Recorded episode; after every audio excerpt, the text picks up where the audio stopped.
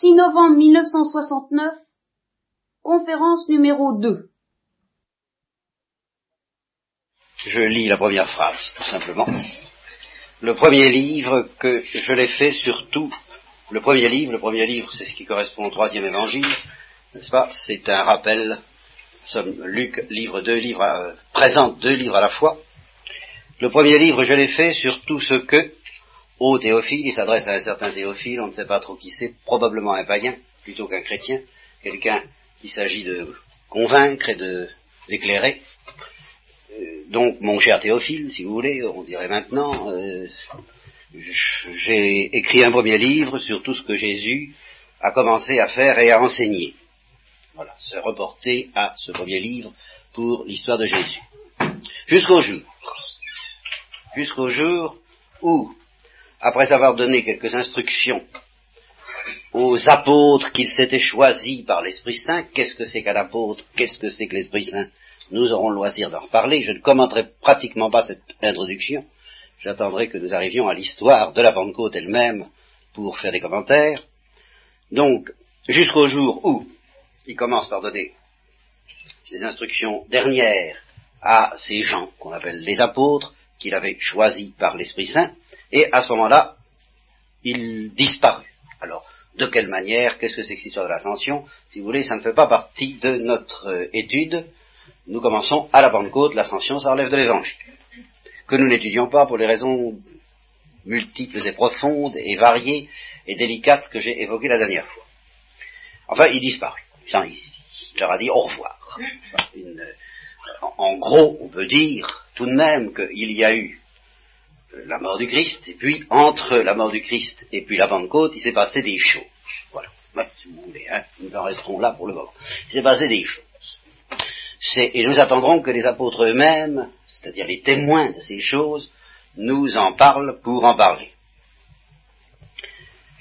Alors, il fait simplement une dernière évocation sur ce que, d'après les apôtres, en fin de compte, il s'est passé. Donc, il, se, euh, il résume, il récapitule ces choses. Il dit, euh, à ses apôtres, il se montra, Jésus se montra lui-même vivant après sa passion. Voilà le, phénomène fondamental sur lequel nous aurons l'occasion de revenir. Par de nombreuses preuves, nous y reviendrons aussi, leur apparaissant pendant 40 jours. Alors 40 jours, ça évidemment c'est un chiffre qui peut être révisé pendant un certain temps, et il leur parle de ce qui concerne le royaume de Dieu. Qu'est-ce que c'est que le royaume de Dieu? Là encore, nous aurons le temps d'en reparler et tandis qu'il mangeait avec eux. Car euh, au cours de ces événements, euh, il s'est passé des choses assez réalistes en apparence pour qu'ils mangent ensemble. Tandis qu'il mangeait avec eux, il leur donna une consigne, il leur dit, ne quittez pas Jérusalem. Attendez la promesse du Père que vous avez entendue de moi. Et alors il rappelle des événements connus des disciples, Jean-Baptiste, qui est mort maintenant, a été a baptisé dans l'eau, et j'ai moi-même reçu ce baptême, voilà ce que Christ pouvait le rappeler, mais euh, vous, vous serez baptisé d'une autre manière. Il va vous arriver quelque chose. Euh, vous serez baptisé dans l'Esprit Saint. Qu'est-ce que ça veut dire? Il n'en savait pas trop, il n'en savait trop rien. Et ils en savaient si peu, si peu, qu'ils se sont dit, ça va être le débarquement, ça y est, enfin, tel que, tel qu'ils pouvaient l'imaginer. C'est-à-dire, eh bien, les derniers temps, les tout à fait derniers temps, les temps annoncés par les apocalypses juives, où il y aurait euh, un peu la fin du monde, et en attendant la fin du monde, la restauration du royaume d'Israël. Et c'est là bien la question qu'ils lui posent. Ils disent, alors ça y est, ça, c'est maintenant, qu'il faut, on, va attendre le rétablissement de la royauté au profit d'Israël. Voilà, c'était la grande affaire puisqu'ils étaient en occupation, comme je l'avais dit l'année dernière, depuis 70 ans à peu près. Alors il les remet en place, il leur dit non, non, c'est pas de ça qu'il s'agit. Vous vous occupez pas de tout ça, vous impatientez pas, ne cherchez pas à savoir les moments et les temps. Ça, ça relève euh, d'une chose qui vaut mieux ne pas trop scruter, ces moments et ces temps que le Père a fixé dans sa toute-puissance. Non. Alors qu'est-ce qui va se passer? Eh bien, il va se passer autre chose. quoi? Eh bien, vous allez recevoir une force. Voilà. C'est très décevant. On attend euh, la libération, et puis on nous dit qu'on va recevoir une force. Vous savez, c'est ce qui arrive souvent à Lourdes, soit dit en passant. On attend un miracle, une guérison, et puis on reçoit euh, une force pour supporter précisément de ne pas être guéri, par exemple. Ça n'a l'air de rien, ça, ça n'a pas l'air très intéressant. Et à ce moment-là, les apôtres, du moment qu'Israël, la royauté n'était pas rétablie, que le Christ, euh, on ne savait pas très bien quelles étaient ses intentions, mais il avait l'air de vouloir disparaître définitivement, c'est une force. Bon. Alors, il précise, mais des choses qu'ils ne peuvent pas encore comprendre. Il leur dit, le Saint-Esprit viendra sur vous. Et à ce moment-là, vous serez mes témoins, alors à Jérusalem, dans toute la Judée, dans toute la Samarie, et puis alors il ajoute ce qui leur paraît probablement plus impensable encore, et euh, jusqu'aux extrémités de la terre. les extrémités de la terre, c'était le monde méditerranéen pour eux, bien sûr, enfin ça leur paraissait immense. Et alors à ce moment-là, ils disparaissent selon euh, un mode qui paraît être du merveilleux à beaucoup, et encore une fois, je ne discuterai pas ce point, de, tout au moins maintenant. Donc, tandis qu'il regardait, il fut enlevé, et une nuée, il fut enlevé, bah, probablement en l'air, n'est-ce pas, et une nuée le déroba à leurs yeux. Et alors il continue à regarder, comme on regarde les fusées Saturne V disparaître dans le ciel, hein, et on se demandant qu'est-ce qui va se passer, il va, va-t-il revenir Et c'est à ce moment-là que, toujours, un texte et une histoire dont je ne discute pas l'historicité, ce n'est pas mon sujet, euh, deux hommes en blanc, vous voyez, le même genre de, personnages qui sont présentés qui sont évoqués sur le tombeau de la résurrection du matin de Pâques, deux hommes en blanc s'approchent d'eux et leur disent Allons, Galiléens, ça, ça, suffit comme ça, quoi, finissez de regarder le ciel. Hein, c'est pas. Euh, il viendra plus tard. Il viendra plus tard, mais euh, pour le moment, ne regardez plus le ciel et par conséquent, revenez aux consignes du Christ. Alors, voilà. Alors là commence notre histoire. Alors, ils retournèrent à Jérusalem en venant du mont dit des Oliviers. ça, cette montagne est bien connue sur tous ceux qui ont fait le pèlerinage en Terre Sainte, lequel est près de Jérusalem à la distance d'un chemin de sabbat. Un chemin de sabbat, ça veut dire le chemin, la distance qu'on a le droit de parcourir le jour du sabbat sans enfreindre la loi du repos. Autrement dit, une distance pas trop fatigante. Hein, voilà. Et en effet, c'est pas très loin. Et quand ils furent entrés dans la ville, ils montèrent, alors ils montèrent dans un lieu que l'on voit encore, euh, tout au moins la tradition nous l'assure, est-ce que c'est vraiment ce lieu-là? Je ne vous le garantis pas absolument, mais enfin ça n'a aucune raison de ne pas l'être a priori. Euh, c'est un lieu de ce genre en tout cas, c'est un premier étage, c'est important, pas? Ce qu'ils appellent une chambre haute, on dirait l'entresol si vous voulez aujourd'hui. Un premier étage ou un entresol. Et là, ils fixèrent leur séjour. Alors attention, ils fixèrent leur séjour ça ne veut pas dire qu'ils en firent un dortoir. non. Il est probable que c'était un lieu de réunion, une permanence, si vous voulez. C'est là qu'ils se rencontraient à intervalles fixes, et probablement pour des actes liturgiques, ça nous y reviendrons, en tout cas pour prier ensemble, pour parler ensemble, pour euh, se souvenir ensemble, ils avaient de quoi se souvenir, ils avaient, ils étaient riches de souvenirs. Hein. Et alors on énumère les, les disciples, les gens qui étaient là, Pierre et Jean, Jacques, André, Philippe, Thomas, Barthélemy, Matthieu, un autre Jacques, qu'on précise en disant euh, d'Alphée, hein, comme on dirait euh, de Lorraine ou de Bourgogne, soit Philippe de Bourgogne ou Jacques de Brabant, eh ben c'est Jacques d'Alphée, et puis un, un Simon qu'on précise comme qu'on appelle le zélateur, et Jude, qu'il ne faut pas confondre évidemment avec Judas, Jude, frère de Jacques. Alors la parole célèbre, traditionnelle, euh, eux tous, tous ces, tous ces hommes-là, persévéraient unanimement dans la prière. Voilà. je vous dis, ça ne veut pas dire qu'ils ne bougeaient pas de ce lieu et qu'ils ne faisaient que prier de minuit à minuit ou de la première heure à la dernière. Mais enfin, ça veut dire qu'ils se réunissaient avec une extrême intensité, une extrême euh, fréquence pour prier ensemble avec alors euh, les femmes pieuses qui avaient suivi Jésus jusque-là, et Marie, la mère de Jésus, on précise.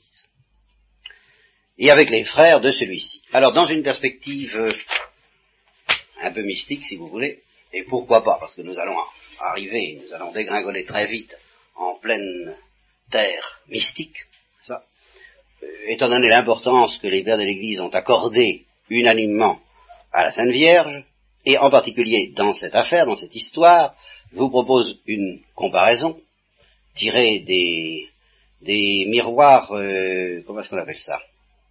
Des fours solaires, voilà, des fours solaires.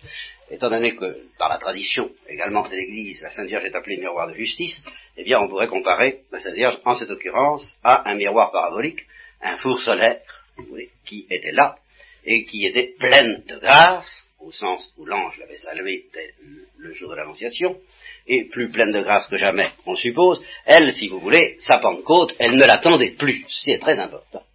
On ne peut pas dire que la Sainte Vierge, ça c'est capital, je ne sais pas, nous n'avons pas de détails à son sujet, mais aucun, à aucun moment il n'est question de langue de feu et de se posant sur la tête des femmes dans cette histoire. Ce sont les apôtres.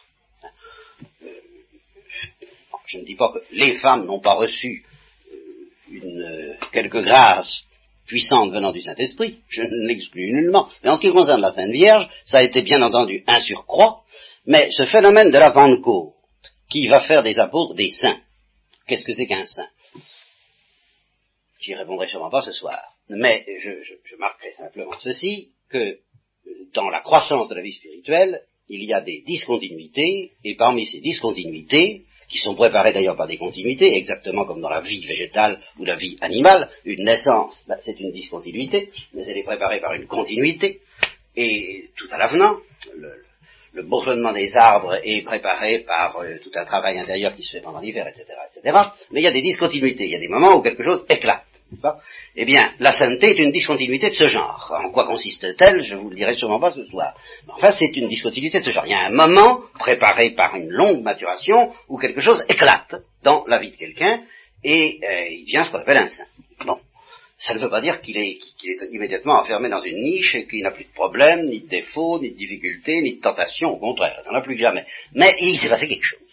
Voyez, que Thérèse d'Avila compare à une autre discontinuité, alors très célèbre celle-là dans la vie euh, des animaux, qui ce qu'on appelle les métamorphoses.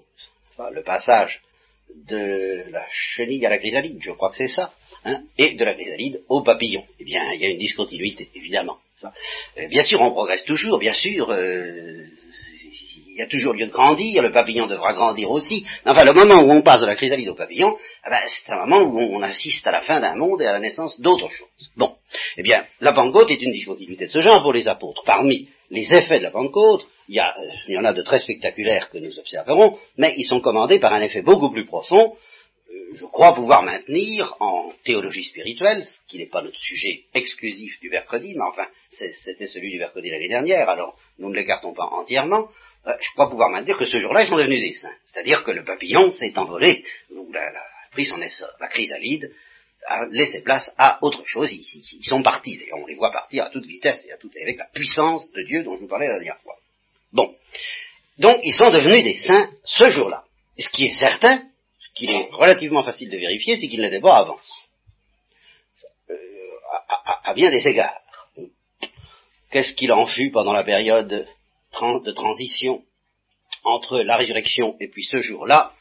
Bah, C'est difficile à savoir. C'était le grondement préparateur à euh, l'arrivée de la Pentecôte. C'était le tremblement de terre qui, annonce le feu et le vent.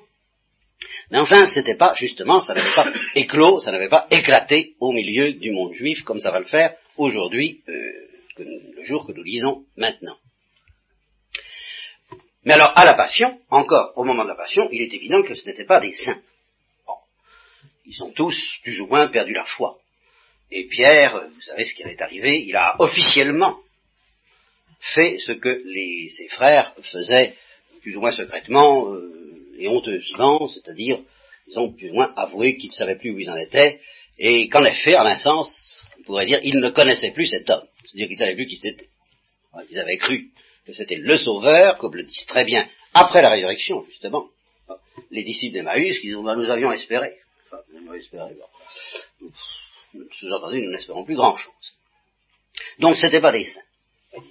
Et, particulièrement sur, le point essentiel de ce qu'on appelle les vertus théologales, la foi, l'espérance et la charité, les vertus morales, c'est une autre histoire, elles font un peu comme l'intendance, elles suivent avec quelques retards en général. Mais les vertus théologales, euh, c'est leur épanouissement et leur force intrépide, leur irrésistible qui caractérise, euh, si vous voulez, le, début de la sainteté, le moment où le papillon prend son essor. Ben, c'était pas fait. Manifestement, c'était pas fait. Il, flanchait vraiment trop pour qu'on puisse dire ça. À partir de la Pentecôte, ce sera fait. Mais il est évident que pour la Sainte Vierge, c'était déjà fait. Depuis, euh, je dirais pas depuis l'Immaculée Conception, oui. avant même la naissance de la Sainte Vierge, elle, était une sainte, elle a reçu la Pentecôte, sa Pentecôte a coïncidé avec sa conception. Alors, la Sainte Vierge donc étant déjà pleine de grâce, voyez le sens, la, profondeur de ce terme, eh bien, elle était comme tous ceux qui sont pleins de grâce, comme ces saints dont je parlais tout de suite, ils ont, ce, sont des paratonnerres, ce sont des gens qui sont aussi pauvres que les autres, ça, de ce point de vue-là, alors vraiment, euh, la, grande différence entre les saints et les autres hommes, c'est que, les, à ce point de vue-là, au point de vue de la pauvreté, c'est que les saints le savent que non seulement ils le savent, parce qu'il y a tout de même des hommes qui le savent aussi, qui sont pauvres, mais qu'ils aiment ça. Enfin, ils, sont complètement réconciliés avec cette idée. Ils, ne cherchent plus à tricher avec cette idée.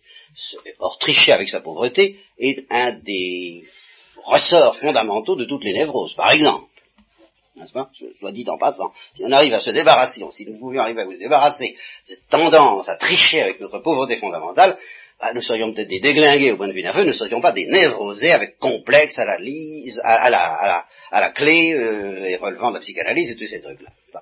Il y a, une envie d'être dans toute névrose qui, qui tombe sur un bec, enfin ça d'accord, qui tombe sur un bec, qui constate bien qu'elle tombe sur un bec, qui s'en décourage, qui s'en désespère peut-être, mais qui, n'accepte pas la situation. Donc les saints sont aussi pauvres que nous, et en un sens beaucoup plus parce qu'ils en ont beaucoup plus conscience et qu'ils l'ont bien accepté, ils ne trichent pas avec ça. Mais alors, du fait même qu'ils sont des pauvres, ils ont une capacité unique pour, je dirais, attirer la foudre. Euh, ils, ont réussi à devenir ce que nous sommes théoriquement tous en bonne métaphysique, mais ce que nous ne voulons pas être, de pure capacité. des êtres comme ça. Et ceci en, permanence, sans arrêt, sans arrêt, sans arrêt. Alors ça ne rate pas, ça ne traîne pas, dès que quelqu'un se fait capacité, la foudre dégringole, quoi, ou à peu près, euh, enfin très rapidement. Ça Alors, c'était la situation de la Sainte Vierge. Alors, à un degré, évidemment, de plénitude, de profondeur dans la pauvreté, qu'aucun saint euh, n'a jamais atteinte, c'est ce que dit, c'est ce qu'affirme la tradition de l'Église. Alors vous plantez donc un, miroir parabolique, ou, un, paratonnerre, si vous voulez, du, genre de la Sainte Vierge, n'est-ce pas, dans une maison, dans une chambre haute comme le Cénacle, vous flanquez douze disciples pas très doués, euh, point de vue surnaturel, et pas très, pas très sûrs de leur coup, et un peu sonnés par tout ce qui venait se passer à côté, et puis, euh, je dirais, vous, vous faites cuire, ou plutôt vous laissez, vous attendez. Attendez dix jours, n'est-ce pas? Et alors, c'est la recette pour, pour, fabriquer une banco. Euh, attendez que ça chauffe. Alors l'exposition dure 8 ou 9 jours, et puis au bout de 8 ou 9 jours, eh bien les apôtres prennent feu. c'est pas compliqué. Hein, comme quand vous exposez n'importe quoi au centre d'un miroir parabolique, vous atteignez 3000 degrés, ça, ça, ça, ça traîne pas. Alors, voilà donc euh, ce qui se prépare. Je l'annonce à l'avance, nous n'en sommes pas là, nous sommes au début donc de cette exposition au milieu du four solaire, et euh, il y avait les douze, bien entendu, mais il y avait d'autres disciples, c'est pour ça qu'il faut tout de même, justement, il ne faut surtout pas se représenter, euh, d'une part, les disciples en question comme réduits au nombre de douze, et d'autre part comme vivant perpétuellement dans la chambre haute ils avaient des contacts à différents endroits de la ville et des lieux de réunion. Et là, celui qui est évoqué ici, et donc au tout début de cette euh, compression à Jérusalem, ils étaient 120. Alors, au milieu de ses frères, qui étaient donc au nombre de 120, Pierre prit la parole parce qu'il dit, enfin je résume le, texte de, sa petite intervention, et puis nous allons le voir en détail, il dit, ben, c'est pas tout ça, mais il y a un trou à boucher parmi nous il y a quelqu'un qui a disparu, tristement disparu, c'est Judas. Alors, euh, il faut qu'on il faut qu'on soit douze, alors il faut que nous obtenions que le Seigneur nous en désigne un autre. Voilà, je, lis le texte. Frère, il fallait que s'accomplisse l'écriture. C'est toujours comme ça que ça commence. Hein. Les événements en question sont euh, expliqués en raison ultime par la nécessité que s'accomplissent les écritures. C'est une explication qui peut vous paraître très décevante. Je n'en prendrai certainement pas ce soir, là encore, de soulever, encore moins de régler toutes les questions que ça soulève, que ça pose. Il fallait que s'accomplisse l'écriture, et en particulier euh, celle qu'a prédite l'Esprit Saint au sujet de Judas car il était prédit, en effet, par David, qu'il euh, y aurait un traître. Donc, au sujet de Judas, qui s'est fait le guide, vous voyez, il parle discrètement de Judas, il ne traite pas de traître, comme les pères de l'Église se, plairont à le faire avec un lyrisme horrifié et condamnatoire, si j'ose dire, extrêmement violent, Jean en particulier. Non, il dit simplement, il s'est fait le guide de ceux qui ont arrêté Jésus. Euh, car euh, cet homme euh, a fait cette chose terrible tout de même, de se faire le guide de ceux qui ont livré Jésus, était compté parmi nous, il avait part, il avait reçu part à notre ministère. Alors, je passe en effet sur le texte de le livre des psaumes qui évoque quelques prédictions au sujet de Judas, et il dit, bon, ben maintenant,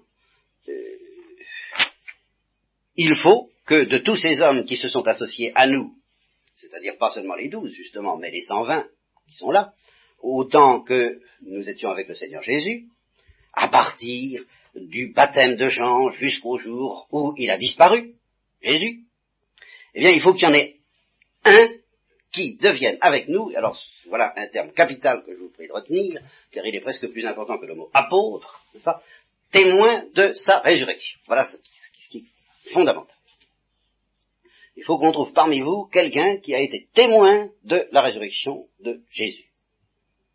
Plus peut-être quelques autres qualités, mais enfin, celle-là a été fondamentale. Alors, ils en présentèrent deux. Joseph, qui avait un surnom, le juste, et Matthias. Et alors, là, euh, il n'est pas question de choisir eux-mêmes, il n'est pas question de faire une élection. On peut faire une élection du pape, c'est un problème très délicat, dont nous reparlerons peut-être si nous abordons la question de l'histoire de l'Église. Qu'est-ce que signifie le fait que le pape soit élu et comment il doit être élu? Hein, C'est une question brûlante aujourd'hui, d'ailleurs. Enfin, ça, vous m'en ferez pas parler ce soir, soyez bien tranquille. Mais ici, ce n'est pas une élection. C'est très important. Et ils ne veulent pas que ce soit eux qui choisissent. Pourquoi? Tout simplement parce que les apôtres ont été tous choisis par Jésus peuvent plus, peuvent pas se permettre, c'est pas de la cooptation. Jésus, pour eux, c'est le Seigneur, il faut donc que ce soit le Seigneur qui choisisse tous les témoins de la résurrection, ceux qui seront officiellement investis pour cette tâche d'être témoins de la résurrection.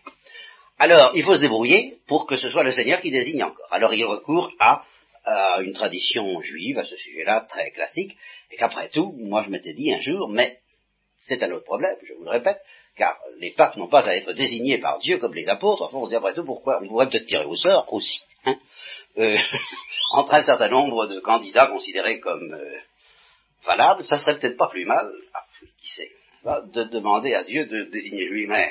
Hein, bon.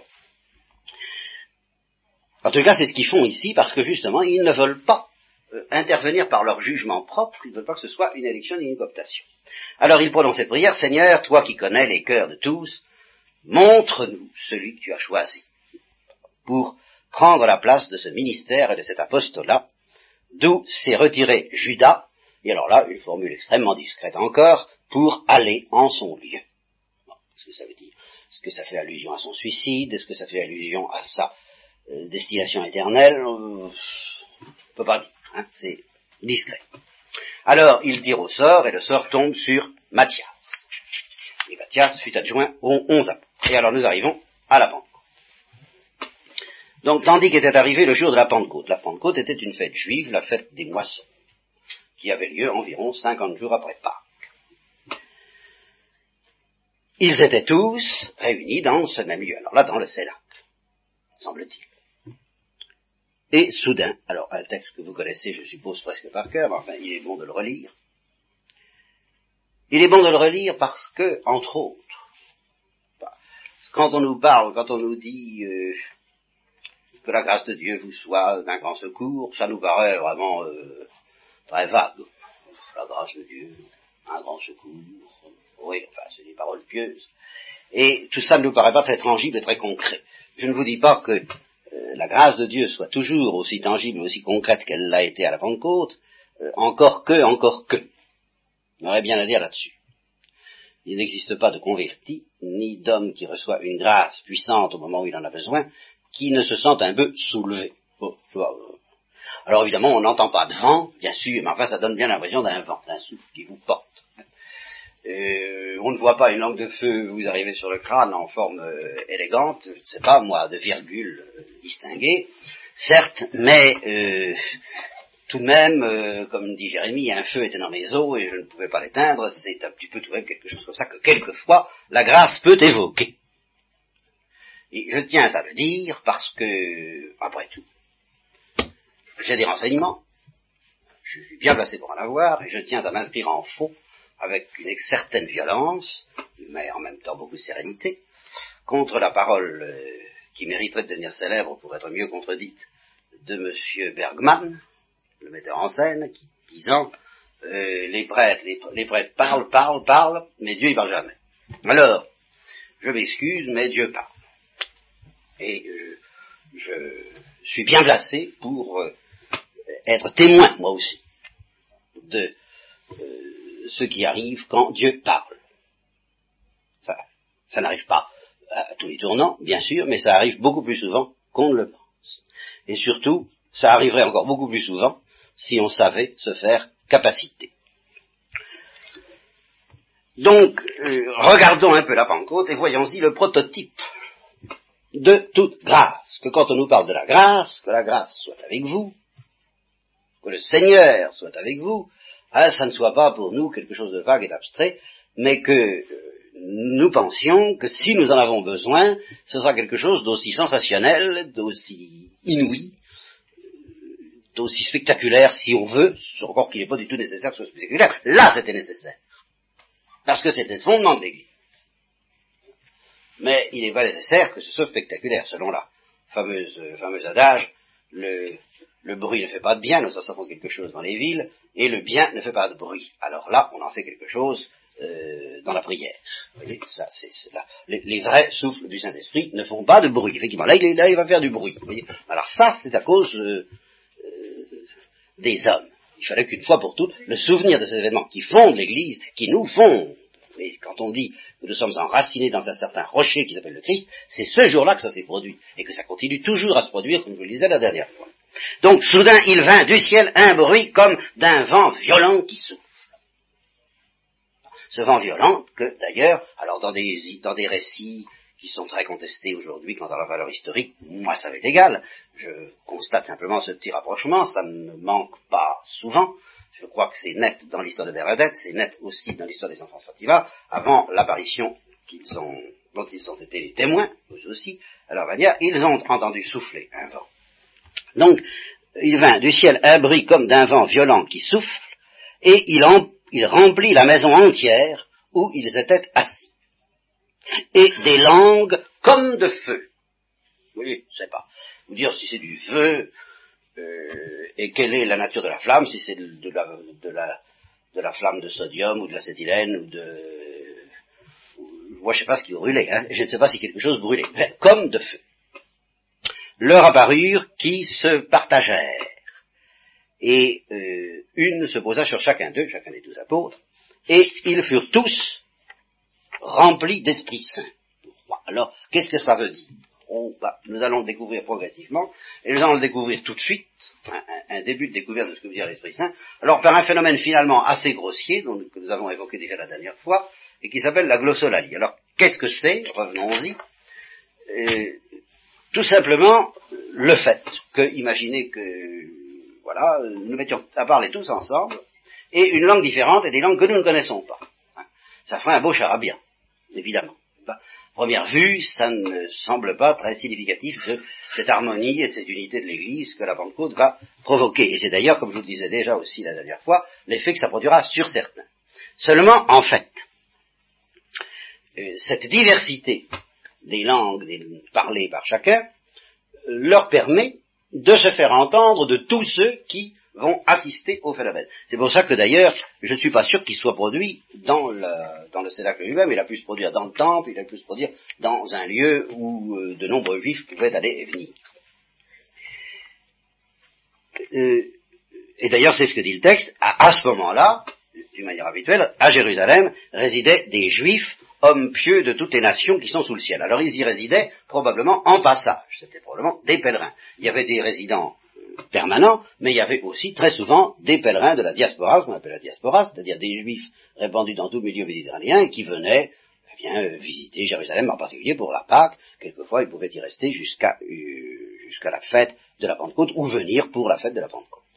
Donc il y avait tout un peuple aussi varié que on peut en trouver en Orient, ou bien si vous allez dans les Indes, vous savez que c'est un des problèmes fondamentaux de l'Inde, c'est qu'il y a des dialectes en quantité innombrable, et, que euh, tous ces gens-là, on vient du mal à s'entendre. On essaie d'imposer progressivement une langue unique, qui s'appelle l'indi, je crois. Enfin, c'est pas facile. Alors, c'était donc la foire. La foire, et à l'intérieur même des juifs, qui avaient du mal à se comprendre. Ce que les pères, les pères y ont vu la suite, somme, de ce châtiment fondamental que nous subissons encore, et dans le domaine intellectuel plus que dans n'importe quel autre, et en Occident plus que n'importe où ailleurs, le châtiment de, dit de la tour de Babel que nous subissons encore, comme je vous dis, au point de vue intellectuel, où nous vivons vraiment, ça vous pouvez d'ailleurs ouvrir tous les journaux et surtout toutes les revues qui essaient de, creuser un peu ce qui se passe au point de vue intellectuel aujourd'hui, nous vivons dans un régime qu'on appelle le dialogue de sourds. C'est vraiment le, on parle beaucoup de dialogue, bien entendu, mais enfin, on ne se comprend manifestement pas. Enfin, les savants se comprennent pas avec les écrivains, les savants ne se comprennent d'ailleurs pas entre eux, entre les différentes disciplines, les savants de telles traditions comme les Russes se comprennent de moins en moins avec les savants d'autres traditions comme les Américains, sans parler, euh, encore une fois, des différentes écoles, hein. mais à l'intérieur même, par exemple, d'une histoire comme la psychanalyse, où j'essaie de mettre mon nez en ce moment parce que j'ai euh, des sources qui peuvent, euh, des sources vivantes qui peuvent m'éclairer, alors je, m'aperçois que c'est une tour de Babel, mais à l'intérieur même de la psychanalyse, par, exemple, je ne parle pas de la médecine. Ça, c'est, euh, ça est trop clair, enfin. Nous sommes dans, dans le dialogue de sourds d'un bout à l'autre. Et c'est un châtiment d'après la tradition de l'Église, c'est un châtiment. Plus nous nous élevons dans cette espèce de manie et de je trouve pas le mot, mais que j'ai partagé moi-même, que, j'ai partagé moi-même alors que j'étais déjà pourtant dominicain avec mes frères, n'est-ce pas? Nous allons enfin euh, découvrir le secret de, la vérité des hommes, de l'apostolat, de la prédication. De, nous allons enfin écarter tous les obstacles qui empêchent les hommes de comprendre la véritable lumière du Christ. Alors, vous, allez voir ce que vous allez voir. Nous, avons compris le secret des choses, allons l'expliquer. Alors, dans cet orgueil, ça ne manque pas, ça ne rate pas. Le, dialogue de sourds est multiplié par 100. Et en seconde, moi, chacun a sa théorie unique et ultime par laquelle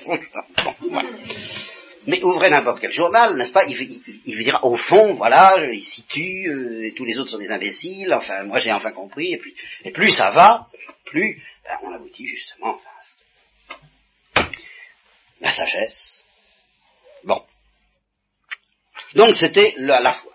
Et la foire où on ne se comprenait pas entre gens d'une même religion, d'une même tradition, d'une même foi, par lesquels, et même fois tellement originales, par lesquelles tous les juifs avaient bien conscience d'être distincts des autres et, unis dans leur foi, ben, ils ne se comprenaient pas parce qu'ils ne parlaient pas la même langue. Voilà. Bon. Et voilà, brusquement, qu'ils ont des interprètes. Ceux qui comprennent ce qui se passe, ils s'aperçoivent que tous ces hommes qui sont des Galiléens, qui parlent normalement le dialecte galiléen, et puis c'est tout, eh bien, ils parlent celui-ci la langue des, euh, alors là, euh, des Parthes, celui-ci la langue des Mèdes, celui-ci la langue des habitants de, de, de la Mésopotamie, la Judée, la Cappadoce, etc., etc. Alors, c'est extraordinaire. C'est on va pouvoir se comprendre. Voyez Ce qui est exactement le, le pendant de la tour de Babel, c'est eh bien la glossolalie de la Pentecôte. Et alors justement cette vraie tension insupportable des, hommes, et même des chrétiens, et même des dominicains dont j'ai fait partie, eux, d'arriver à mettre tout le monde d'accord, parce que nous avons le point de vue définitif qui va mettre tout en place, il n'y a qu'en se soumettant à la lumière et à la force de la Pentecôte, et dans l'attitude qui convient pour cela, c'est-à-dire de se faire capacité, qu'on pourra en effet en faire bénéficier les hommes et leur offrir, eh bien, en effet, des interprètes. C'est-à-dire des gens qui, étant tous unis par l'Esprit Saint d'une part, sont capables, selon les charismes différents qui vont leur être distribués, et qui sont ici figurés par chacune des langues parlées par chacun des apôtres, eh bien, pourra écouter tel ou tel et transmettre dans le langage de tel ou tel, de tel ou tel névrosé, ou de tel ou tel savant, ou de tel ou tel euh, sous-développé, ou de tel ou tel surdéveloppé, ou de, eh bien, lui faire entendre le langage unique de l'évangile, mais selon la langue qu'il peut comprendre. Et c'est justement en cela que l'Église reconnaît qu'elle est forcément diverse et multiple.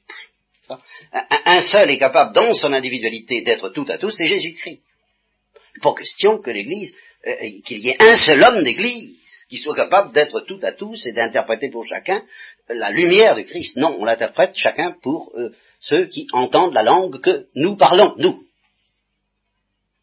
Mais pour ceux qui se soumettent à cette euh, cette loi d'être capacité pour recevoir l'Esprit Saint, eh bien, euh, chacun reçoit euh, une langue pour s'exprimer auprès de ceux qui ont besoin d'entendre cette langue-là. Il y a la langue dominicaine et la langue jésuite, n'est-ce pas? Et, à l'intérieur de et à l'intérieur de, la langue dominicaine, et surtout peut-être de la langue dominicaine, il y a beaucoup de demeures, n'est-ce pas? C'est très varié. Bon.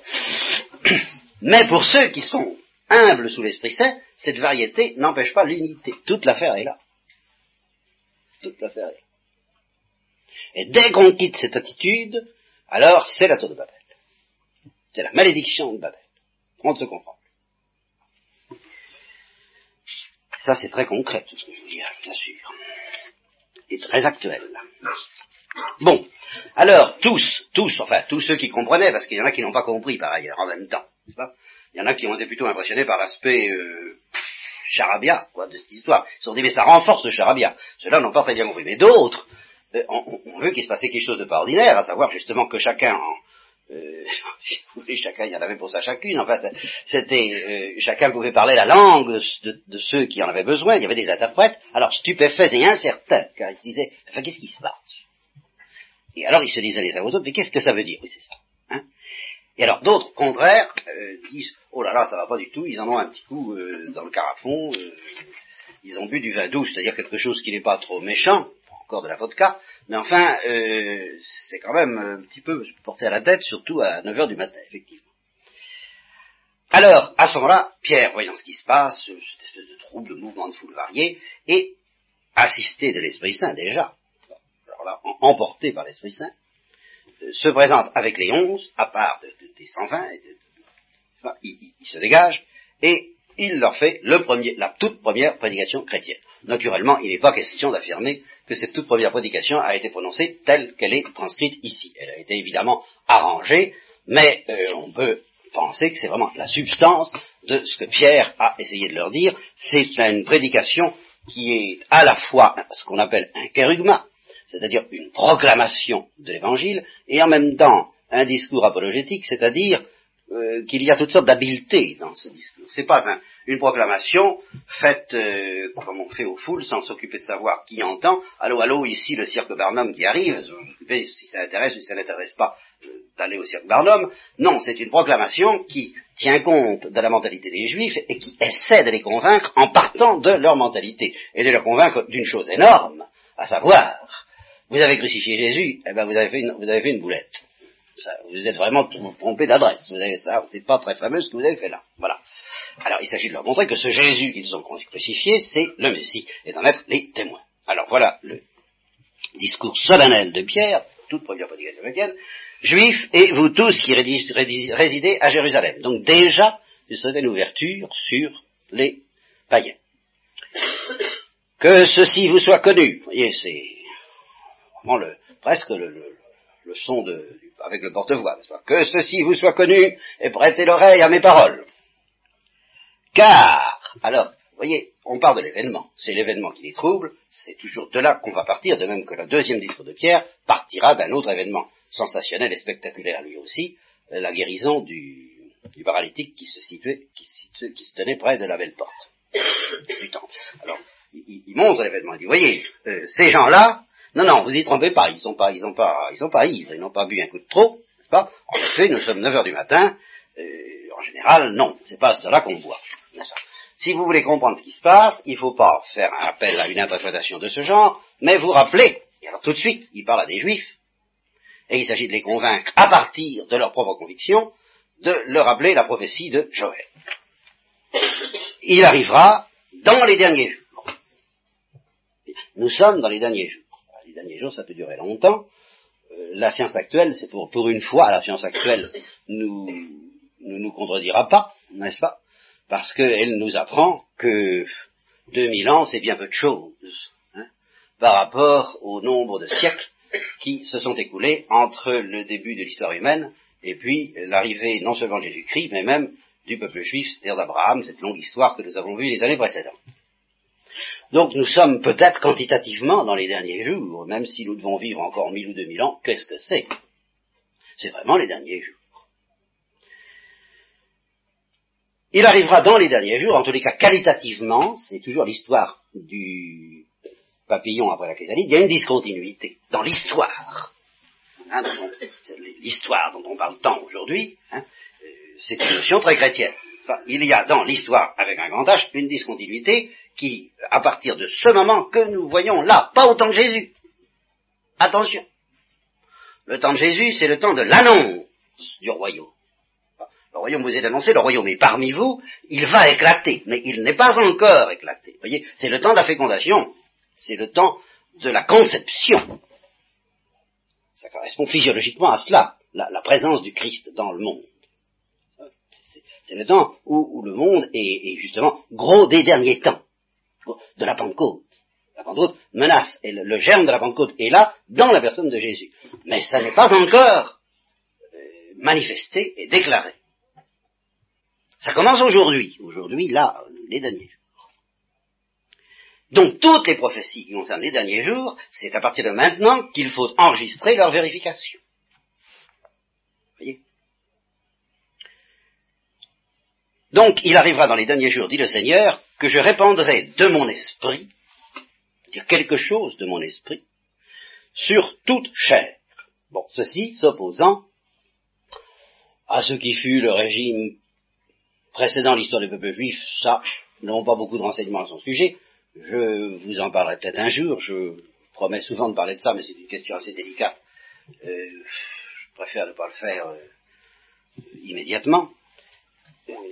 Mais ça s'oppose alors très clairement, très nettement, au temps de l'histoire du peuple juif. Car au temps de l'histoire du peuple juif, il y avait des prophètes. Enfin, c'était des gens euh, singuliers. Il y en avait, il Enfin, je vous ai parlé de ça les autres années. Il y a des fils de prophètes. Les fils de prophètes ne sont pas tous des voyants. Ce sont plutôt des esprits enthousiastes, qu'on appelle les fils de prophètes, qui quelquefois sont, sont un peu soulevés par l'Esprit de Dieu, mais enfin qui ne prophétisent pas tous à proprement parler.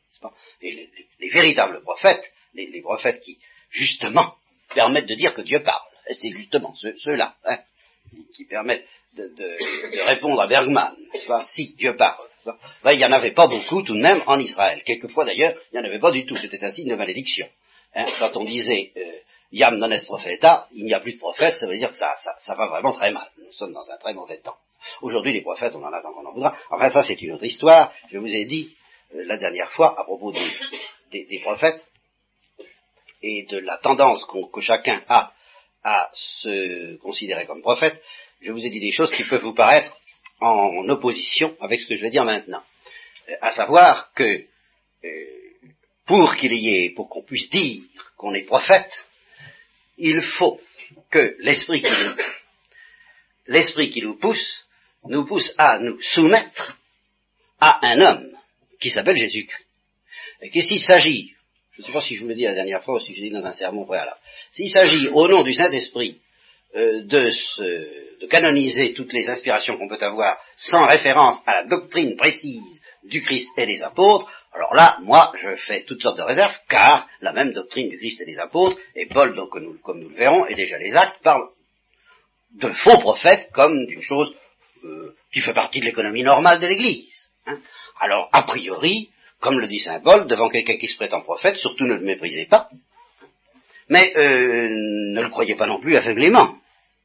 Et ça n'est pas parce qu'il y a 50 000 personnes qui prophétisent de la même façon, comme les prophètes de Baal, que c'est forcément le Saint-Esprit. C'est une chose à voir. et de très près. Ceci dit, cette réserve est en fait à savoir, il y a de nombreux faux prophètes et il faut les vérifier. Il y a cette grande différence entre le régime de la Pentecôte et le régime du peuple juif, c'est que les prophètes authentiques étaient rares, alors que, d'une certaine manière, quiconque se fait capacité reçoit plus ou moins quelque chose de l'instinct prophétique. Ça, c'est fondamental.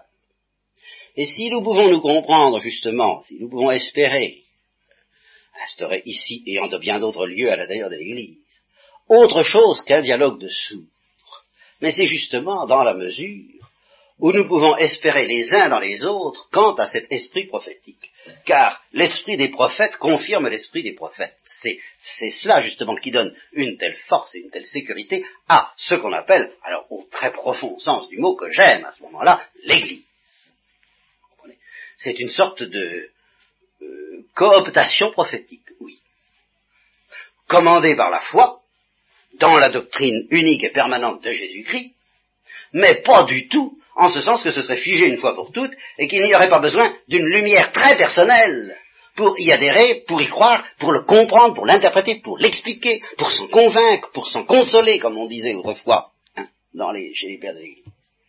Cette doctrine est une doctrine surabondante de joie et de nourriture, mais pour ça, Évidemment, il faut recevoir des dons pour qu'elles soient manifestées comme telles. Et ces dons, Paul les énumère, nous le verrons une fois, ils sont extrêmement variés. Il y a des, gens qui ont le, don de, prêcher avec une certaine force, d'autres, ce qu'il appelle le sermo sapientiae, d'expliquer les choses dans une lumière de sagesse. Enfin, il y a toute une, toute, une subtilité de nuances, mais c'est toujours euh, le fait que celui qui parle comme celui qui écoute, est habité, s'il veut se faire capacité, d'un certain instinct prophétique. C'est répandu, c'est ça la Pentecôte. cet instinct prophétique, évidemment, nous mène à poser des actes de foi qui sont supérieurs encore à l'instinct prophétique, qui vont plus loin que l'instinct prophétique, c'est vrai. Mais psychologiquement et concrètement, pour pouvoir poser des actes de foi énergiques, eh ben, nous avons besoin de temps en temps d'être visités par une petite lumière prophétique, et Dieu ne la refuse pas faut pas s'imaginer que la foi, ça consiste simplement à, soumettre son intelligence à une espèce de torture qui s'appellerait le dogme dont on, a bien envoyé promener depuis, parce que justement, on y a vu un carcan, alors que c'est tout simplement une, intensité lumineuse fantastique, mais qui nous dépasse tellement que nous avons besoin qu'on nous explique, évidemment. Et, pour nous expliquer, il suffit pas d'avoir étudié. Il faut un instinct prophétique. Ça, y a pas de doute. Bon, et simplement, Dieu nous assure, cette astroprophétique est donnée à tous, aux uns pour parler, aux autres pour entendre, et euh, à tous pour s'entretenir. Et quand il dit édifiez-vous mutuellement les uns les autres, mais c'est ça que ça veut dire. Pour ceux qui sont un peu habités par cette lumière du Christ, parler du Christ a quelque chose d'un peu tonifiant à chaque fois, et ils se réconfortent vraiment les uns les autres. C'est ça que ça veut dire. Parce que nous sommes tous prophètes. Voilà, c'est un petit commentaire sur cette affirmation de Joël. Je le dis virtuellement, et à condition de prendre l'attitude qu'il faut, et d'éviter tous les pièges qui vont faire de nous des faux prophètes, et ces ils sont nombreux, eh bien, nous, si nous voulons, nous sommes tous prophètes. Voilà. Et c'est ce qui fait que la conversation est agréable. Je, je, dis en passant. Je veux dire autre chose que la tour de Babel et le dialogue de sourds. Nous sommes les seuls à avoir l'espoir. Difficile. Car ça reste difficile. Ça reste un combat. Mais, mais nous avons bon espoir, nous, d'instaurer les uns avec les autres autre chose qu'un dialogue de sourds, mais grâce à l'Esprit Saint prophétisant par la bouche de chacun de nous. Alors évidemment, l'Esprit Saint ne contredit pas l'Esprit Saint. Alors euh, normalement, en effet. Et non seulement il ne contredit pas l'Esprit Saint, mais finalement le sens des mots sur lesquels, alors qu'on nous en rebat les oreilles, alors ça, sur, le sens des mots, comment le sens des mots chez, chez, chez Jaco n'a pas le même sens que le sens des mots chez Julot, enfin, vous voyez, choses comme ça le même mot, euh, on, dit, on nous condamne à la tour de Babel. On, fait un constat que nous sommes à la tour de Babel et on en fait une loi. On dit la tour de Babel est inévitable. Un mot, ça trompe, parce que c'est le fruit d'une éducation, d'une culture, d'un tempérament. Et par conséquent, ça vous isole.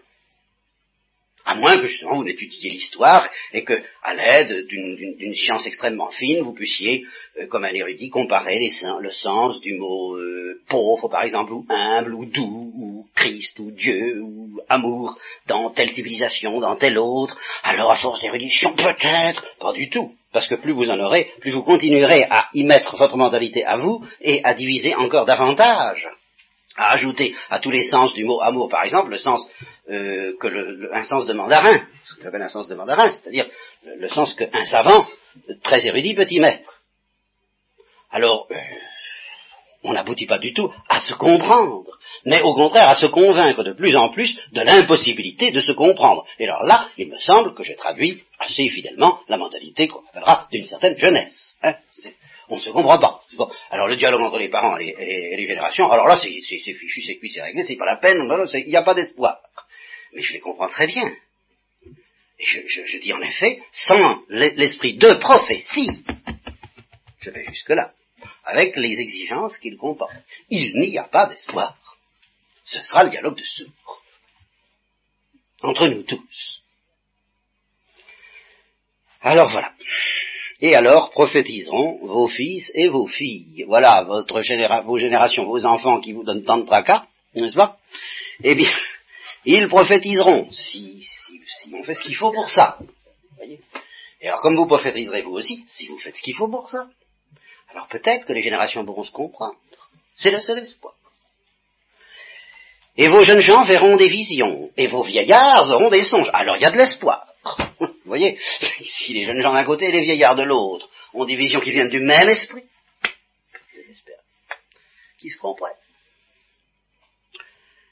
Et certes, sur mes serviteurs et sur mes servantes. Ah, ça c'est la seule condition. Elle est très restrictive. Sur mes serviteurs et sur mes servantes. Ça, c'est très exigeant. Hein. en ces jours-là, je répandrai de mon esprit et ils prophétiseront. La prophétie, notre seul espoir. Je vous rappelle encore cette anecdote, je ne sais pas qui me l'a racontée, de la fille de Gabriel Marcel. J'ai dû vous la sortir souvent, ceux qui me connaissent, je m'en excuse. La fille de Gabriel Marcel disant à son père, veux-tu que je te présente mon fiancé euh, À quoi bon? Qu'est-ce que tu veux que ça me donne de connaître ton fiancé? Mais qu'est-ce que tu voudrais, papa, alors? Communique. Il savait d'avance, on se dirait bonjour, vous faites des aides finales. Communique, communique. C'est le tourment des poètes, c'est le tourment des musiciens, c'est le tourment des artistes, c'est le tourment des, contestataires. Qui espèrent dans une certaine pseudo-pentecôte. Il y, a, il y a de ça, hein. Il va se produire quelque chose qu'on appelle la non-directivité. C'est assez intéressant cette histoire. Dans l'espoir que la non-directivité, ça c'est des techniques, c'est des techniques. Hein, on va laisser chacun, au fond, glossolaliser un peu, hein, voyez. Et puis ça va, ça va donner de la créativité, ce qu'ils appellent de la créativité. Hein, c'est formidable ce truc-là. Hein. Ça prouve que ça travaille des gens qui sentent bien qu'il n'y a pas de salut ailleurs. Je suis tout à fait d'accord. Seulement faut l'esprit. Il faut la prophétie. Et alors en plus de ça, ben, je produirai des prodiges dans le ciel en haut, et des signes sur la terre en bas, sans feu, tourbillon de fumée. Alors c'est le texte de Joël, qui est en partie réalisé par cet événement de la Pentecôte.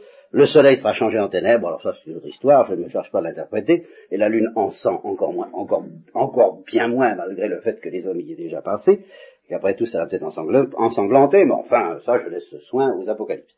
Avant que vienne le jour du Seigneur, le jour grand et glorieux, et il arrivera que, toujours, c'est ça, la condition, au fond que je viens de commenter un peu, quiconque invoquera le nom du Seigneur sera sauvé. Et alors en particulier, de cette impossibilité de se comprendre, de communiquer les uns avec les autres, si plusieurs en mon nom se réunissent et invoquent mon nom, ils seront sauvés de leur opacité, parce qu'ils prophétiseront ensemble. Et ils se comprendront. Et ils seront sauvés de cela, euh, et de bien d'autres choses, par-dessus le marché. Alors Israélite, écoutez ces paroles, Jésus de Nazareth, et alors là il va parler de Jésus de Nazareth et il va le présenter très très habilement, très discrètement, il va pas dire c'est le Fils de Dieu, fait homme, deuxième personne de la Sainte Trinité, deux natures, une seule personne, non pas du tout. Hein. Il va simplement laisser entendre ce Jésus de Nazareth, de Nazareth, homme accrédité de Dieu auprès de vous par des miracles, dont certains se souviennent, des prodiges et des signes qu'il a opérés par lui au milieu de vous, comme vous le savez, vous voyez toujours la petite manie de Moïse, tu vous rappelles Israël? Bon. Eh bien, cet homme livré, alors là, évidemment, le moment est critique, parce que pour un juif, pour tous les peuples, le succès, c'est plutôt un signe d'authenticité. L'échec, euh, bah, c'est plutôt un signe que c'est pas passé au point. Alors il va falloir évoquer la crucifixion. Ça fait, ça fait quand même objection. S'il était si puissant que ça, descendre ta croix, nous croirons en toi, etc.